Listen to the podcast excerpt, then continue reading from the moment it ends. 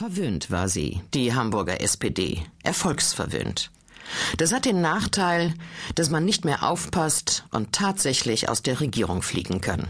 Was, wie die Genossen an der Elbe lernen mussten, ein harter Aufprall ist. Aber viel mehr scheinen sie seither nicht gelernt zu haben. Sie spielen im alten Sandkasten weiter und streiten um Förmchen bzw. Pöstchen. Nach Erfolgsorientierung hört sich das nicht an. Im Jammertal. Die Hamburger SPD wähnte sich als ewige Regierungspartei und stürzte tief. Auf dem Boden der Tatsachen ist sie allerdings noch nicht angekommen. Porträt einer autistischen Organisation. Ein Text von Jens Bergmann. Im Eingang des Kurt Schumacher Hauses der Hamburger SPD-Zentrale hängt ein Plakat aus den 50er Jahren, das einen Hafenarbeiter mit Pfeife im Mund zeigt und die plattdeutsche Parole Mann, du geheuerst doch tu ass. Das ist die Vergangenheit der einst stolzen Großstadtpartei. Die Zukunft heißt Matthias Petersen. Der 51-jährige Landesvorsitzende und Spitzenkandidat ist eher klein, schlank, hat sanfte Augen und eine sonore Stimme. Er ist Arzt und stammt aus einer alteingesessenen Hamburger Familie, die bereits drei Bürgermeister hervorgebracht hat. Im Gespräch wirkt er ein wenig spröde, er betrachtet oft seine Finger.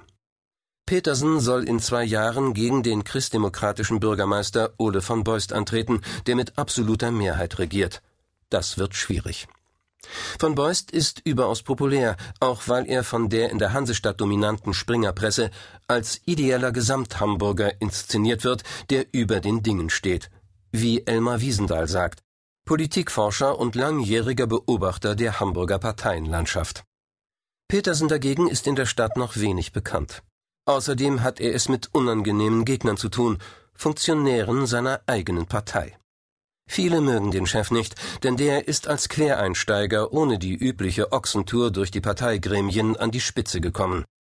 Petersen hat sich 2004 nach einer weiteren bitteren Wahlschlappe für die SPD, die 2001 die Macht verloren hatte, per Mitgliederbefragung auf den Schild heben lassen. Ich bin gegen die Gremien Parteivorsitzender geworden, und das war am Anfang nicht einfach. Wiesendahl drückt es so aus, mit diesem Basisvotum hat er sich der Nomenklatura aufgezwungen und ist zum Parteichef ohne strukturelle Machtbasis geworden. Der Neue gegen die Oligarchie. Eine Komödie. Von Feinden umgeben führt es sich schwer. Am Tag des Interviews hat der SPD-Chef gerade eine unerfreuliche Auseinandersetzung mit seinen Genossen hinter sich. Petersen trennte sich von seinem Landesgeschäftsführer und Wahlkampfmanager, weil er ihm nicht über den Weg traute. Wiesendahl bezeichnet diesen Mann, der Vorsitzender des SPD-Kreises Bergedorf ist und